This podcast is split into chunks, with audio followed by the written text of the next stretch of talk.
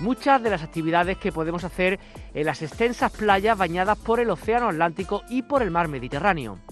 Así, durante los próximos 30 minutos nos vamos a acercar al mar y vamos a hablarles de cómo hacer turismo subido en un pesquero de la mano de una empresa ubicada en Estepona y que apuesta por una actividad complementaria a su quehacer diario como pescadores, una forma única de ver en primera persona cómo se trabaja en el mar.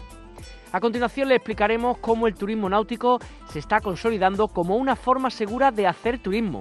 Así nos iremos a los puertos existentes en la comunidad autónoma para descubrir qué hacer en estos espacios. Pero antes déjenos que le llevemos a uno de nuestros lugares favoritos en la costa, las playas de Tarifa y su impresionante ciudad romana de Baelo Claudia. Buenas tardes, están escuchando Destino Andalucía, comenzamos.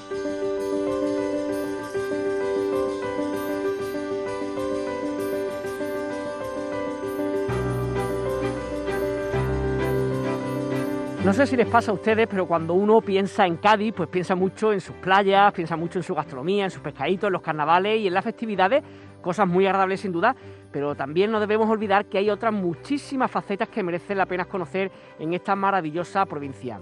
Una de ellas, sin duda, es una de sus joyas históricas que hay que visitar sí o sí y es la ciudad romana de Baelo Claudia.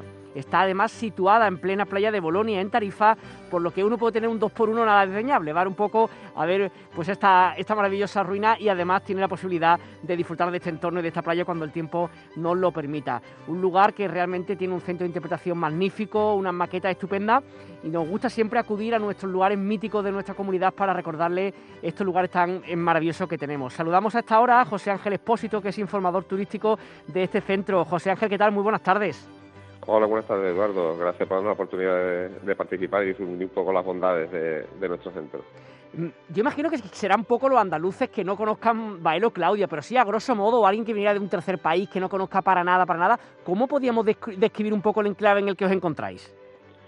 La verdad que Baelo Claudia es una ciudad romana eh, que tiene un largo recorrido, pero que centra su, época de mayor esplendor en torno a la época imperial y que vivió dedicado a la industria de la pesca, de las salazones y, por ello es conocida, pero también porque hoy día es uno de los mejores ejemplos que tenemos en la península ibérica de urbanismo romano, porque conserva casi todos sus edificios principales. Eso, unido a un entorno maravilloso a nivel natural, que como, comentaba la propia playa, y estar eh, inserto en mitad del Parque Natural del Estrecho, lo hace un lugar idílico a nivel patrimonial, cultural y también natural. Imaginamos unas ruinas que tienen aproximadamente unos 2.000 años. ¿Cómo es posible que se haya mantenido también, eh, no sé si es por la ubicación, por el cuidado y tal, porque en otros muchos lugares imagino que apenas quedarán unos poquitos de resto, porque ahí sí ha perdurado en el tiempo? Bueno, entre otras cuestiones, bueno, esto en el fondo es un poco de suerte, ¿no? Pero entre otras cuestiones, porque no se ha generado encima de Baelo Claudio una ciudad como tenemos actualmente en Málaga, en Cádiz o en otras ciudades que han generado una reconstrucción encima de estos mismos emplazamientos. Aquí por cuestiones diversas no se ha construido encima un asentamiento a gran escala y por ello ha quedado preservado en buena medida, ¿no? También un poco porque en el siglo III hubo un gran terremoto o posiblemente incluso generado un maremoto, ¿no? Una ola que, que afectó seriamente a la ciudad y hizo que se fuera diluyendo un poco el asentamiento, aunque perdura varios siglos más. ¿Y cómo es un poco la idea? Una vez que uno llega allí, hay un centro de interpretación, hay visitas guiadas, ¿no? ¿Cómo sería un poco la forma de visitar mm, este espacio cuando sea posible con todas las restricciones actuales?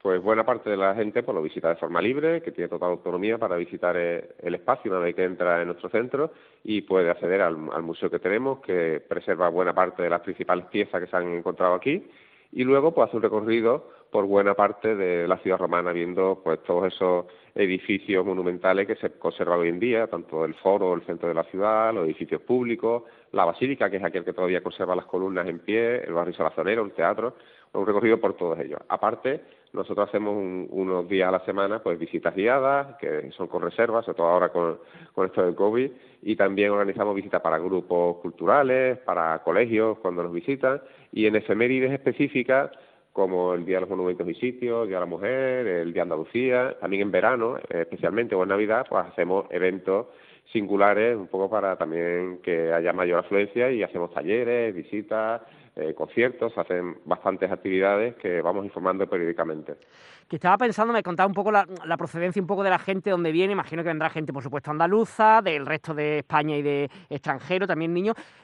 ¿Qué les sorprende a cada uno? O sea, lo mismo, los comentarios que hacen una vez que termina la visita, por ejemplo, los andaluces son los mismos que hacen los extranjeros o que hacen los niños, o cada uno se fija en algo distinto, le llaman la atención cosas distintas. La verdad es que a la mayor parte de la gente le sorprende el nivel de conservación general. Le sorprende que, em, en buena medida, pese que hay 160.000 visitantes de media al año, un año normal, no, no este de, COVID, pero eh, esas cifras son altas. Sin embargo, mucha gente se sorprende por no conocer en gran medida esta ciudad, con lo cual me gusta mucho dar esta oportunidad de que podamos difundirlo. Y la mayor parte de la gente coincide en eso, en que le sorprende la alta conservación que tienen los restos, el entorno tan maravilloso en el que se encuentra, que cambia de, color, de, tonos y, y, aún así en invierno, en verano, sigue siendo un lugar espléndido para visitar y, es un lugar que gente simplemente para pasear, para disfrutar del entorno, para contemplar los restos o para aprender, pues encuentra en Baelo pues un lugar de referencia. Incluso me comentabas que tenéis una exposición temporal ahora mismo que puede visitarse también, ¿no? Sí, sí, Baelo, además de un lugar para el interesado ocasional, también es un lugar para la investigación. Hay varios equipos de investigación nacionales e internacionales que hacen de Baelo pues lugar donde, donde mantener sus estudios, ¿no? Y uno de ellos es sobre las salazones que, bueno, que dirige la Universidad de Cádiz esas investigaciones y que en colaboración con nuestro centro pues ha organizado una exposición temporal dedicada al garum, ¿no? Se llama Baelo Claudia, los secretos del garum, que es una salsa que se fabricaban en ciudades como esta y buena parte del litoral andaluz y que en Baelo hemos tenido bastantes hallazgos vinculados a esta temática y nos han permitido pues organizar esta exposición que cuenta todo el proceso de las especies piscícolas, del proceso de la pesca a través de, de los artilugios, de las herramientas, de los útiles de pesca, de las fábricas donde se transformaba el pescado, donde se salaba básicamente y donde se hacía esta salsa, mezcla de a veces agallas, tripas, sal, especies y que se, se fabricaba para utilizarlo como condimento, como sazonador o como potenciador del sabor de algunos platos. Quizá una de las, de las joyas de esta exposición es que tenemos un depósito incluso fermentando garum a tiempo real, ¿no? que quien vaya a visitar la exposición podrá ver cómo se va descomponiendo el pescado y cómo se va generando esta salsa poco a poco. Te hemos puesto un crono para que se vea cuánto tiempo lleva y es algo bastante singular, una exposición muy didáctica y, que recomiendo que visiten. Estará todo el año activa para que haya tiempo de sobra para poder hacer una escapada a nuestro centro. Eh, José Ángel, yo imagino que un lugar como este, eh, se me ocurre de, de pronto que imagino que habría hecho en algún momento dado tema de visitas teatralizadas, ¿no? O, explicar cómo era la vida en este lugar hace mil y pico, dos mil años. Mm, imagino que lo más llamativo, ¿no? Pensar que en un lugar como ese que estamos viendo ahora, hace dos mil años, había una vida distinta totalmente a la que tenemos ahora, ¿no? Sí, sí, sorprende porque hay muchas semejanzas y muchas cosas que nos chocan bastante, ¿no? Pero ese tipo de actividades ayudan bastante a que la gente pues se acerque y se haga una inversión en este mundo clásico. ¿no? Hacemos, sobre todo en verano, porque es cuando el tiempo más favorable, visitas teatralizadas al atardecer, cuando nos vestimos de, romanos y, hacemos ahí un discurso muy, muy en primera persona, hacemos visitas vinculadas al mundo funerario, que recreamos, pues por ejemplo, un enterramiento romano, incluso también hemos, hace pocos años, hemos comenzado también una serie de jornadas de recreación histórica, donde recreacionistas del mundo romano, de de Málaga, de Cádiz y de otros ámbitos, pues se acercan de Huelva, por ejemplo, pues se acercan y entre todos pues invitamos a que haga una inversión todavía mayor en lo que es la romanidad y la verdad es que es un, unos eventos bastante atractivos y, bastante bonitos. La verdad que José Ángel, hablando contigo, no solamente que apetezca visitar la ciudad romana de Los Claudios, que por supuesto, también estoy pensando en Bolonia, Tarifa, un bañito, la primavera, el verano, en fin, un poco aires de libertad que imagino que es mucho lo que la gente pide en momentos como estos, ¿no? Sí, sí, desde luego esa es una de las joyas, es la combinación de eh, ocio de sol y playa, pero también ocio cultural, ocio natural y todo ello en este, en este marco. Eh, toda la región está muy vinculado a la temática de Baelo, que es al atún, a la pesca, al mar, son gente pescadores, pueblos pescadores que han vivido siempre de cara al mar y eso, esa seña de identidad, esa relación con la naturaleza y con este rico patrimonio cultural que tenemos eh, en esta provincia, pues es una joya que no hay que dejar pasar, la verdad. José Ángel Expósito, informador turístico de esta ciudad romana de Baelo. Claudia, gracias por enseñarnos un poquito una de las maravillas de nuestra tierra. Buenas tardes. Buenas tardes. Destino Andalucía. Hace casi un año el sector náutico, como muchísimos otros en nuestro país, se paró. La crisis sanitaria originada por la COVID y las medidas para frenarla hicieron, pues nunca mejor dicho, que tuviera que pararse uno de los sectores más importantes en el litoral andaluz. No obstante, la respuesta de turismo, del turismo nacional del año pasado, fue bastante buena, unas provisiones que se espera pues mantener durante este año. Hay que recordar que este tipo de turismo, el turismo náutico, permite pues extender un poco el hogar a las olas del mar, olvidar todas las preocupaciones, los riesgos de posibles contagios y demás hace un turismo en familia. Y es que navegar es una de las actividades que se puede practicar de forma segura y sin necesidad de tener contacto, si no se quiere, con más personas. Eh, tenemos hasta ahora con nosotros a Manuel Jiménez, que es el presidente de Marinas de Andalucía. Manuel, ¿qué tal? Muy buenas tardes. Hola, buenas tardes a todos. El turismo náutico, familiar, un poco en los grupos burbuja que se habla ahora, la verdad que cumple un poco todos los requisitos que se tiene en unos tiempos tan anormales como los que nos están tocando vivir, ¿verdad?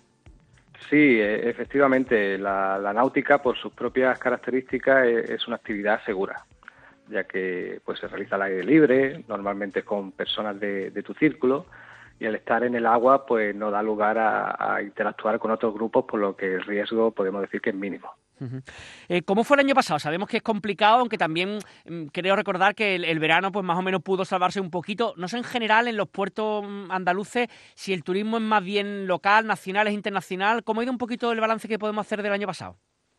Bueno, pues ya prácticamente a, un año de, la declaración del estado de alarma, pues podemos eh, valorarlo desde varios puntos de vista. Por un lado, mucha incertidumbre pero eso fue común en, todos los sectores, en todos los sectores del país. Era una situación inédita y de la que no teníamos muy claro cómo responder. En este primer momento, pues prácticamente todos los puertos adoptamos una actitud de cautela, ya que nuestras instalaciones pues suelen tener unos elevados costes fijos y estamos hablando en que en esos momentos pues la facturación cayó en más de un 80%. Por lo tanto, los meses de marzo, abril y mayo fueron bastante bastante malos. Pero afortunadamente eh, veníamos de hacer bien los deberes y de disfrutar de un año 2019 que, que fue uno de los, de los mejores de los últimos cinco o seis años. Por lo tanto, eso nos permitió aguantar esos meses bastante bien. De hecho, los puertos deportivos han sido de las pocas empresas que, que no han realizado ni ERE ni ERTE y han mantenido el empleo eh, prácticamente en su totalidad. Por lo tanto, eso es un punto muy a favor. Afortunadamente llegó el, verano, llegó la temporada estival y ahí pues ya se reactivó todo el sector náutico. También por una serie de características peculiares, porque veníamos por un lado de, estar encerrados, entonces pues eh, podemos decir que, el cliente y el usuario tradicional tenía muchas ganas de navegar y, se lanzó a ello. Se daba también la, la circunstancia de que no podíamos recibir embarcaciones extranjeras por las limitaciones de movilidad, el cliente nacional tampoco podía salir fuera, que el que estaba acostumbrado a, realizar turismo náutico fuera del país se tenía que quedar dentro. Por lo tanto, esto también compensó un poco el déficit del turista extranjero. Y después también, por otro lado, pues se dio a su vez la circunstancia de que había personas de que habían sentido atracción por la náutica, pero que nunca se habían decidido por dar el paso. Así que finalmente, pues esto les sirvió para decantarse, probar y en la mayoría de los casos pues resultó bueno ya que disfrutaron de la experiencia y descubrieron los encantos que ofrece este mundo. Mm, visto cómo está contando de cómo fue el año pasado y las complicaciones, así salió bastante bien parado por lo que está diciendo. Imaginamos que para este 2021, con la primavera ahí a la vuelta de la esquina y el verano ya en cierne, mm, ¿previsiones más o menos positivas para este año, Manuel? Sí, eh, somos optimistas para este año. Seguimos recibiendo peticiones de reserva, somos, estamos siendo muy flexibles y tratamos de adaptarnos a las circunstancias del cliente, sobre todo del de fuera. Sabemos cuáles son las condiciones, por lo tanto, en ese aspecto no se suele poner ninguna pega. Y con respecto a, la actividad en torno del puerto, también habría que decir que, bueno, quitando la parte de la hostelería y de las tiendas que están sufriendo terriblemente la situación, con lo que respecta a las actividades o a las empresas náuticas, la lectura es similar en la mayoría de los casos eh, a la del puerto. Los varaderos, los varaderos están funcionando muy bien, la compraventa de los barcos también. Hace unas semanas se publicaban los datos de, de, ANEN, de la Asociación Nacional de Empresas Náuticas, con respecto a matriculaciones, y, señalaba que en estos primeros meses de año se habían superado las matriculaciones de, de incluso 2019.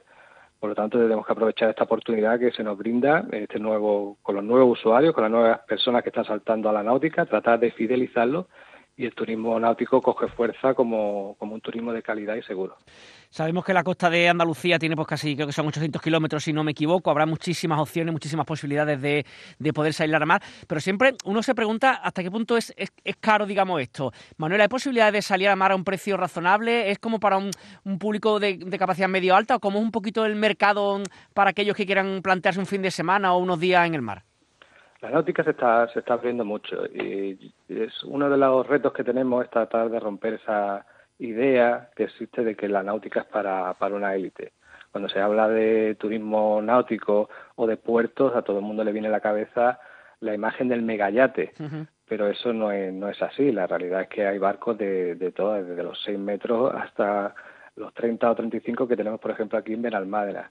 Y después, dentro de, de todas esas medidas, hay mucha modalidad. También está el turismo náutico del largo alcance, que sería este, de practicar la náutica con una embarcación de vela motor, o también está el de corto alcance, que son prácticas como una que está pegando muy fuerte de paddle sur, sur, windsurf, buceo. Es decir, el turismo náutico recoge muchas diferentes disciplinas y está al alcance de, de, prácticamente cualquier tipo de bolsillo. También están viendo un poquito que la gente se está volviendo al mar para hacer actividades deportivas, o sea, aparte un poco de salir a dar un paseo con la familia, con tu pareja, lo que sea.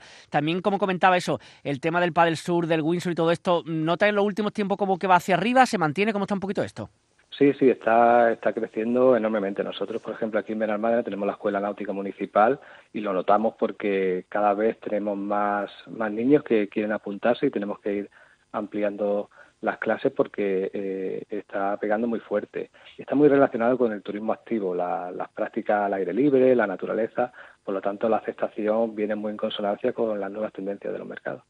¿Y hacia dónde tiene que mirar en esta época de, incertidumbres que nos está tocando vivir con, con, el turismo un poco paralizado, con todas las limitaciones, restricciones para viajar y todo esto? ¿Hacia dónde tiene que moverse o girar un poco el turismo náutico para consolidarse, digamos, y, y ver que es una cosa a medio y largo plazo?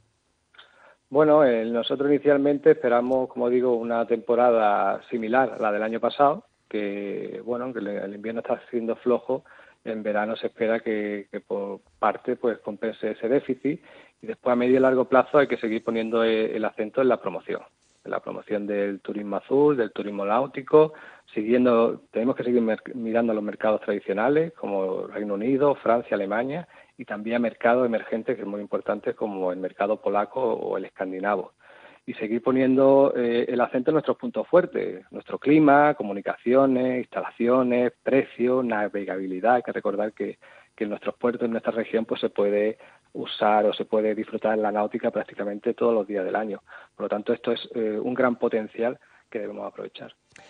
Manuel Jiménez, presidente de Marina de Andalucía, gracias por estar en los micrófonos de Canal Sur Radio y gracias por acercarnos un poquito al mar y a, y a la libertad que nos inspira todo esto. Un placer, gracias a vosotros. Destino Andalucía con Eduardo Ramos. Sonia y Pedro son una pareja de pescadores. Pedro es pescador, hijo y nieto también de pescadores. Ella, Sonia, estudió, trabajó en turismo y luego se formó en la pesca. Hace casi 10 años, 8 años y pico, apostaron por una alternativa complementaria y sostenible a la pesca artesanal, pero sin dejar atrás el oficio de esta larga tradición familiar. Un proyecto que comenzó y que es a día de hoy una iniciativa empresarial innovadora y que se llama Turismo Marinero. Hablamos a esta hora con Sonia Cruz, directora de este proyecto. Sonia, ¿qué tal? Muy buenas tardes. Hola, buenas tardes y bienvenido a bordo. Cuéntanos, ¿en qué consiste vuestro proyecto? No, no habéis dejado, digamos, las artes de pesca, no habéis dejado de pescar, pero habéis sumado otra, otras actividades para hacer, ¿no? Claro, por supuesto, Eduardo. En eso consistía eh, turismo eh, marinero, pesquero. Realmente nace como una alternativa para, para el sector pesquero y poder con, seguir con, eh, realizando nuestra actividad, pero en esta ocasión eh, ofreciendo la posibilidad de, acercar la innovación, ¿no? Consiste en mantener nuestra actividad y, poder acercar y, y, guiar de primera mano pues a todas esas personas, a todos esos visitantes turistas y futuros pescaturistas, pues para que conozcan de la realidad y la historia que hay detrás de esta cultura marinera y en definitiva de los recursos marítimo pesqueros.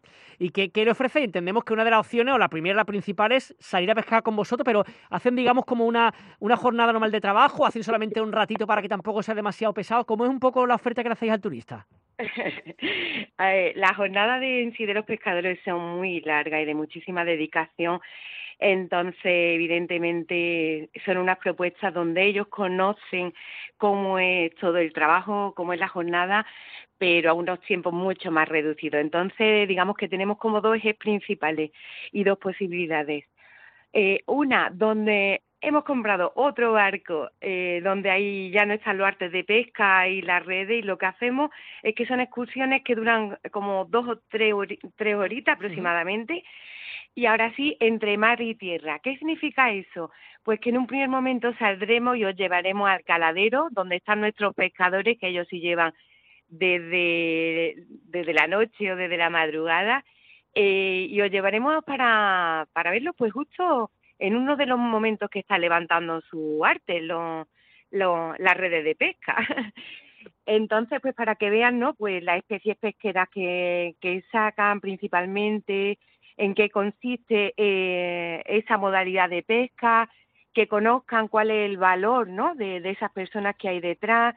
Por supuesto, son rutas donde el conocimiento va y, y el valor pedagógico y social, ya que se estimula eh, la sensibilidad tanto en sí por la producción como por un consumo responsable del pescado y por la protección y conservación del medio marino. Ten en cuenta, Eduardo, que muchísimos días vemos los pescadores cuando a lo mejor sacan un pulpo pequeño y las personas ven cómo se devuelve a, la mar para que sigan viviendo.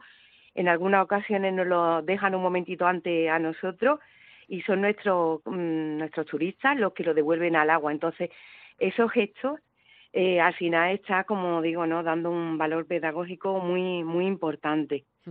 ¿Cómo está siendo este año 2020 acaba de pasar para los pescadores? Imagino que con la falta de turismo habrá sido un año complicadete, ¿no? Mira, eh, para los pescadores a ellos realmente no la, no la ha afectado porque eh, están comprometidos, son los que nos traen a, a, la sociedad este alimento.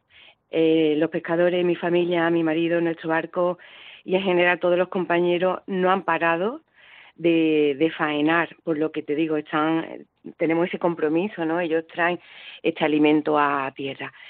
Sí, indudablemente desde que acabó el, el verano para las rutas de turismo marinero, ahí sí ha estado evidentemente más afectado. En verano lo hemos trabajado muy bien con, con clientes repetidores, con el turismo nacional, también con algo de internacional, por supuesto, que ha venido, es ahora donde se echa en falta eh, estas visitas de centros escolares que nos venían pues para conocer la lonja, los oficios. Se hace mucha en falta a, pues, a colaboraciones que teníamos con turoperadores desde el 2016, concretamente americanos, y durante todo el invierno estaban trayendo eh, grupos. Eh, pero eh, nos ha servido también pues para adaptar, pivotar, eh, el modelo de negocio, eh, garantizar también que dentro de lo que hacemos, pues se hacen las cosas bien y implementando muchísimas medidas de seguridad eh, y en todas las fases de nuestra, de nuestra operatividad. Entiendo que, bueno, una vez que se pueda ir entre provincias, que es otro tema ahora mismo, ¿no? Municipios que están cerrados, no podemos cambiar de provincia y todo eso, pero en el momento que se pueda, aquellas personas que nos escuchen desde todos los puntos de Andalucía, ¿cómo pueden hacer para contactar con vosotros? ¿Tenéis distintos tipos de paquetes, distintas ofertas? Cuéntanos un poquito, vende un poquito el producto de cómo contrataros, Sonia. sí, por supuesto. Además, es una oferta eh, muy pensada para lo que es la población local y cercana y que se sientan orgullosos de estas raíces marineras eh, y tradiciones, porque al final a todo, casi todo el mundo pues viene a las playas a comer ese pescadito, eh, pero poco conocen de, de, lo que hay detrás. Entonces tenemos una oferta para familias que es brutal, porque los niños a bordo pues pueden utilizar nuestras cañas de pescar, hacen talleres de nudos marineros, entonces una vez que, como dices, podamos tener la normalidad entre provincias, nosotros estamos operando de lunes a viernes en nuestra web de turismo marinero. Encuentra esta oferta especial para familias con precios realmente pues muy populares y, eh, ¿Y qué incluye? ¿Qué incluiría un paquete, digamos? ¿Qué harían? ¿Montarse en el barco y qué es lo que podrían hacer? Pues mira, estamos dos horitas en la mar, como te digo, en estas dos horas de navegación. Eh, además de conocer el oficio de, los pescadores, vivimos en una zona tan cerquita del estrecho donde en muchísimas ocasiones vemos cetáceos como delfines. Eh, es verdad que no es ahora el tiempo de las ballenas, pero se ven muchísimos animales marinos. Entonces, si sabemos que están en la zona, pues eh, vamos a visitarlos como te digo, a bordo pues pueden realizar taller de nudo marinero, de, le entregamos su diploma de, grumete a, las familias que participan. Eh, una vez que regresamos a tierra no podíamos olvidar de visitar ¿no? pues esta lonja tan maravillosa que, que tenemos aquí en Estepona, en este caso, pero también en Marbella, en Fuengirola y en Caleta, como comentaba. Y, y, ya finalizar en muchas de las rutas con una pequeña degustación eh, marinera, como no podía ser de otra forma, y pienso que puede ser un plan ideal tanto para día en tres semanas como en el fin de semana y luego, como no, una oferta muy concreta también para parejas, donde para salir al atardecer, disfrutar de la puesta de sol que tenemos increíble y la posibilidad de dormir en nuestro barco, que es una monería, y vivir la experiencia de dormir en un barco en este caso no es en el barco de pesca, tranquilo, sino en, en, el, en el segundo barco que tenemos nuevo, recién comprado. Pues Sonia Cruz, directora de Turismo Marinero Costa del Sol Acuicultura, muchas gracias por estar con nosotros y para aquellos que hayan escuchado el interés saben dónde pueden contactar con, con vosotros. Muy buenas tardes.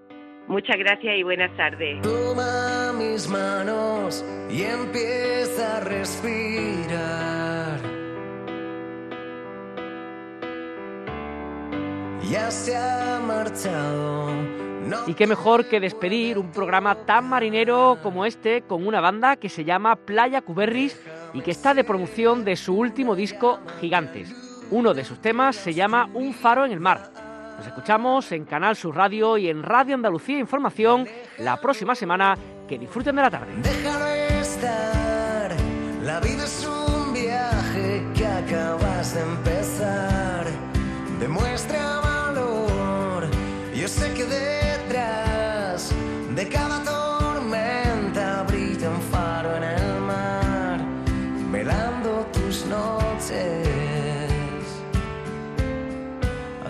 despertar.